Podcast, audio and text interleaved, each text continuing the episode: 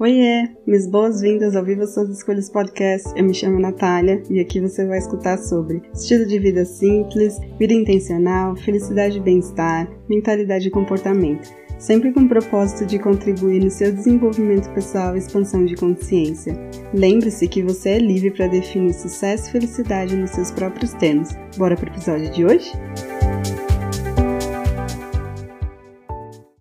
Olá, meu nome é Natália, mas pode me chamar de Nath. Eu fico feliz de saber que você deu o play e veio escutar o que eu tenho para compartilhar com você hoje.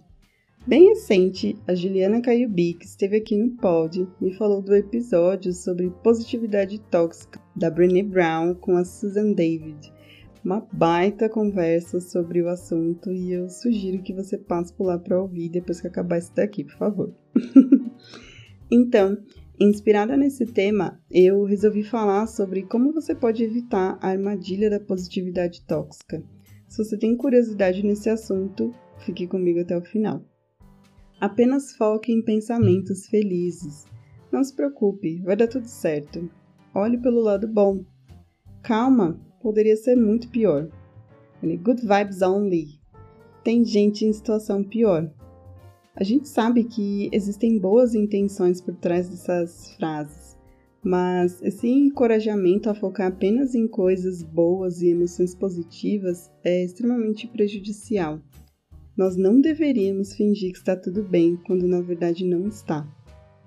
Infelizmente, isso virou um hábito que afeta o relacionamento com a gente e a visão que queremos transmitir às pessoas sobre a nossa vida e até uma certa rejeição da vida como ela é, já que em todos os lugares existe algo para nos lembrar que sentir e falar sobre coisas negativas é algo ruim e você deve eliminar isso da sua vida.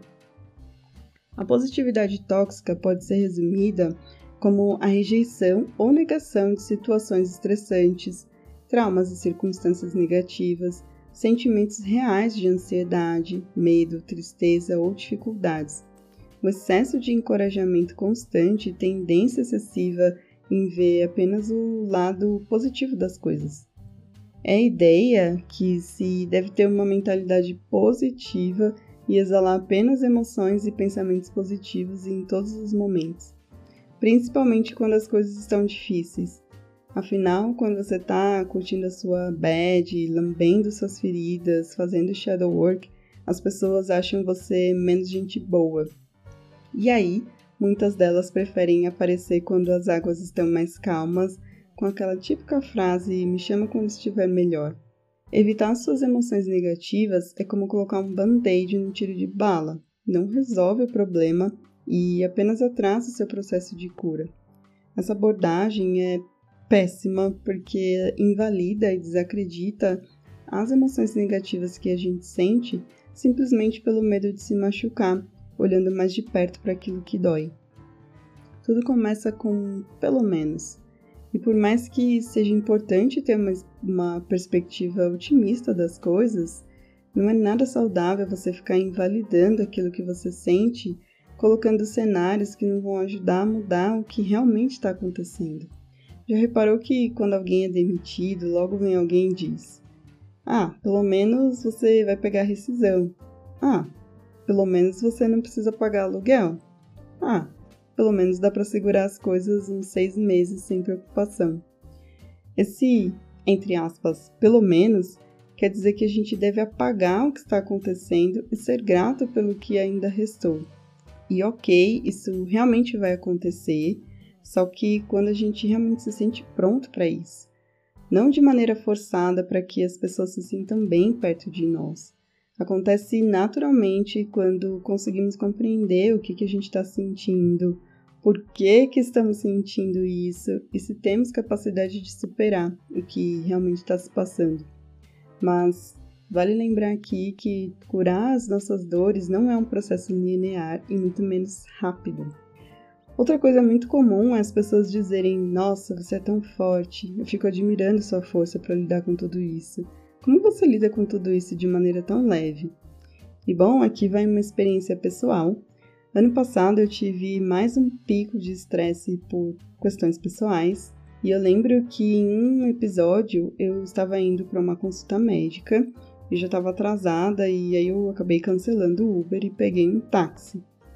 Assim que eu sentei, o motorista que observou o que, aconteceu disse: Nossa, ainda bem que você é forte. E eu simplesmente me lembro de engolir aquilo respondendo com: É verdade.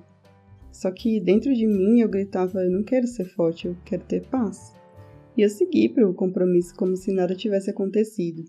No dia seguinte, quando eu fui escovar os dentes à noite, como eu não tinha processado realmente as minhas emoções, meu rosto estava travando pela segunda vez. Eu não prestei atenção no real momento estressante que eu tive e aí eu simplesmente coloquei a minha poker face e toquei o barco. Honestamente, é bem difícil responder diferente quando a gente está programado a parecer bem e fingir que está tudo bem. Susan, nesse episódio do podcast com a Brené, fala sobre isso, que a gente se torna mestre em estar bem por receber o elogio de que somos fortes. A Jennifer Lopes, ela nos incentiva de certa forma ao esgotamento, que é bem típico da cultura da pressa, quando ela diz que ninguém vai perceber se ela está doente ou não porque ela continua seguindo em frente. Mas até que ponto a gente deve esconder o que realmente está acontecendo de fato apenas para que a gente receba um reconhecimento, um elogio? Incentivar alguém ao otimismo e a encontrar alternativas não é uma coisa ruim, ter a intenção de fazer alguém se sentir melhor, muito menos. Mas existe a hora certa para fazer isso. E tudo bem se você não tiver o contexto das coisas e quiser simplesmente oferecer um ombro amigo. Não se chicoteie por oferecer bondade e afeto. Oferecer amor nunca é um erro.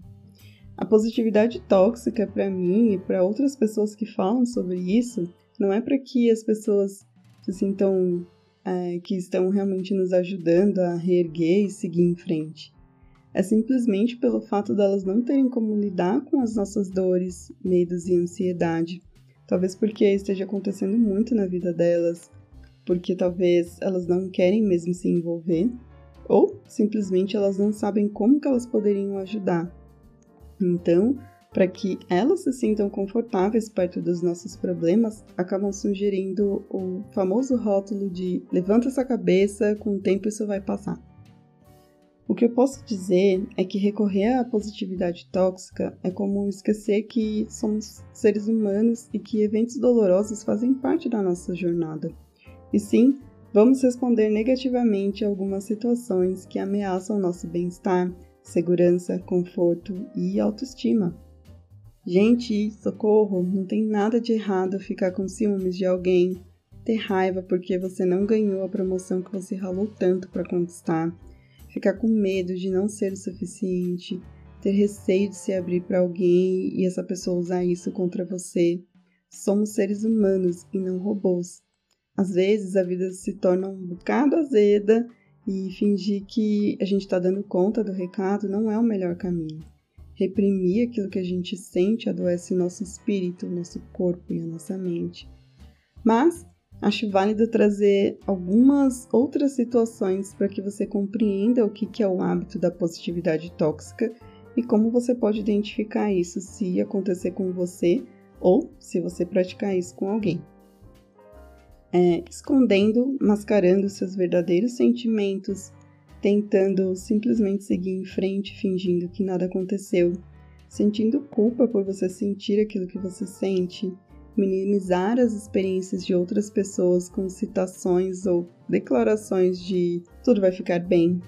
Tentar dar perspectiva a alguém, tipo, poderia ser muito pior, em vez de validar a experiência emocional que alguém está sentindo se envergonhar ou castigar os outros por expressar frustração ou qualquer outra coisa que não seja positivo ou que não seja legal. Se esquivar das coisas que estão incomodando você como ah, é o que é.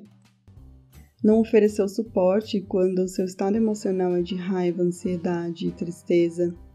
Dizer que uma atitude pessimista apenas leva ao fracasso é, eu lembro que nessa entrevista da Susan, ela fala que o pai dela estava com câncer em fase terminal e ele frequentava uma comunidade religiosa e essas pessoas fizeram a visita no hospital. E aí é, quando acabou a visita, o pai dela estava chorando horrorosamente, porque as pessoas disseram que ele só estava doente porque ele não tinha fé. Gente, ele tinha câncer terminal, não tinha o que ser feito. Por mais que você tenha fé, tem coisas que a gente não tem como controlar e não tem como mudar. E usar do momento frágil de alguém para que você coloque um, uma, uma coisa positiva, uma emoção positiva no lugar, invalida aquilo que aquela pessoa está sentindo. Mais um exemplo de que existe um contexto e um lugar e o momento certo para que você ofereça um suporte de otimismo, de esperança e de fé. Lá no blog tem artigo falando sobre as nossas emoções negativas e o significado que elas realmente possuem. Vale lembrar que não existe emoção boa ou emoção ruim, são apenas emoções, que têm como, como propósito deixar um alerta, uma mensagem importante. E por sinal, uma emoção dura apenas 90 segundos, e o que prolonga um estado emocional é nosso foco na situação e o resultado de maneira persistente, que é o velho e conhecido hábito de remoer o que aconteceu. Por isso, toma muito cuidado com o hábito de reclamar do dia péssimo que você teve. Você pode até fazer isso, mas aí eu recomendo que você estipule um prazo, tipo 15 minutos no Muro das Lamentações e depois você foca em alguma coisa que faça com que você volte para o momento presente. Porque quanto mais você pensar no que aconteceu, mais você vai pensar no que aconteceu. E isso, para o seu cérebro, é como você reviver de novo e de novo tudo o que aconteceu. Dessa forma, o seu cérebro vai mandar um recado para o seu corpo: produz mais daquele coquetel de estresse, tipo, a coisa tá bem feia. Então não reclama se suas noites de sono não são realmente suficientes para você descansar se você apenas incentiva sua mente a fazer o trabalho que ela tem que fazer. Outra coisa importante, tudo bem se você ficar na zona do tédio por horas ou por dias. Emoções têm um prazo para começar e acabar, tanto as positivas como as negativas. E a gente não tem como sustentar uma ou a outra por muito tempo. É, então, não queira sair do desespero à felicidade em 10 minutos se você conseguir sair do desespero e apenas ficar triste, já é um passo muito bem dado. Transitar pelas nossas emoções é um processo lento e gradual, e não tem que ficar se cobrando porque você não tem um sorriso no rosto depois que você passou daquele pico da sua ansiedade. Você realmente vai ficar triste ou você vai ficar com tédio, e é isso. Esse é o nosso processo. Enfim, retomando o tema sobre positividade tóxica, já passou aí pela sua cabeça como que você pode evitar cair nessa armadilha? Tem diversas falas que a gente escuta aí na sociedade para alimentar a nossa resiliência, o nosso bem-estar, foco, sucesso, que sinceramente são bem ofensivas e a gente nem se dá conta. Então, se liga no que você pode trabalhar para evitar isso. Primeira coisa, autocuidado Falei aqui sobre isso e esse hábito vai muito além de técnicas para que você relaxe. Se priorizar e melhorar o relacionamento com você faz com que você enxergue as suas reais necessidades. Empatia. Entender sobre o estado emocional e contexto das pessoas é crucial para você não desvalorizar o que as pessoas estão sentindo. Isso faz com que as pessoas se sintam acolhidas, enxergadas, amadas e que elas podem olhar você como uma rede de apoio. Terceira coisa, ajuste a sua linguagem.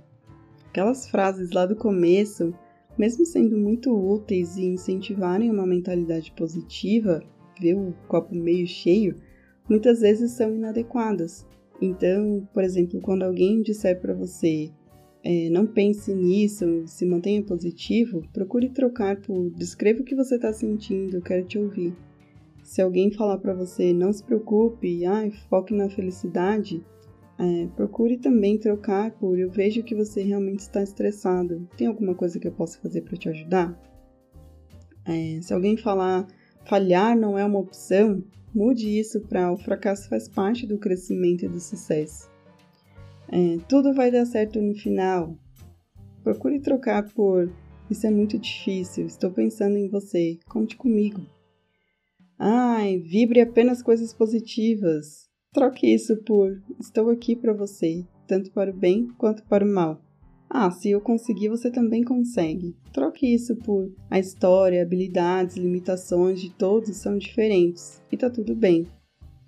Ai, para de focar em coisas negativas. Troca isso por sofrimento faz parte da vida e você não é a única pessoa passando por um momento difícil. Se alguém falar tudo acontece por uma razão, às vezes a gente precisa passar por um aprendizado. Como que eu posso apoiar você nesse período difícil? Poderia ser pior, um clássico. É, realmente isso é péssimo e eu sinto muito que você esteja passando por isso. É, outra coisa importante que você pode fazer é, por favor, normalize não estar bem. Pelo bem da sua sanidade mental, acolha o que realmente está acontecendo com autocompaixão. Se não se sentir confortável em suas conexões de amizade, ou com seus familiares, ou com um terapeuta, eu sugiro que você fale sobre os seus sentimentos num diário. Isso ajuda horrorosamente a colocar aquilo que você sente para fora e não receber julgamentos e críticas por isso. É você com você e isso é muito grandioso. Se torna um processo de limpeza e purificação daquilo que te fere de alguma forma. 5. Não apresse o seu processo de cura. O tempo não vai curar as coisas. Quem vai curar é você com a sua habilidade de você se enxergar, se valorizar, se amar e compreender os aprendizados que essas situações te trazem. Mas, pelo amor da deusa, faça isso no seu tempo e sem a pressão de querer sair disso logo para que você possa ser a boa companhia que as pessoas querem que você volte a ser. E aí, escute os episódios sobre despertar espiritual que tem a ver com esse tópico. Ser um ser humano saudável envolve ter consciência de quem nós somos e de como que a gente se apresenta no mundo. Abraçar o nosso lado sombrio é tão importante quanto abraçar o nosso lado luz. A gente precisa de ambos para poder navegar nos altos e baixos da vida e compreender a fragilidade do que significa existir.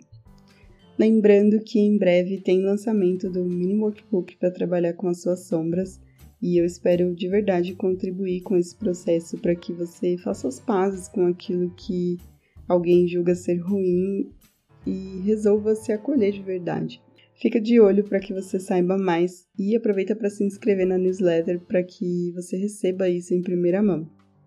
Bom, eu fico por aqui nesse episódio. Eu espero que você tenha gostado e fica para ouvir aí os recadinhos agora. Hey, não vai embora ainda. Quero te agradecer por você ter apertado o play e ficado até aqui comigo. Se você curtiu esse episódio, não deixe de compartilhar com quem precisa saber disso hoje. Aproveita para me seguir e ficar por dentro dos próximos. Espero que você tenha gostado, aprendido e se divertido.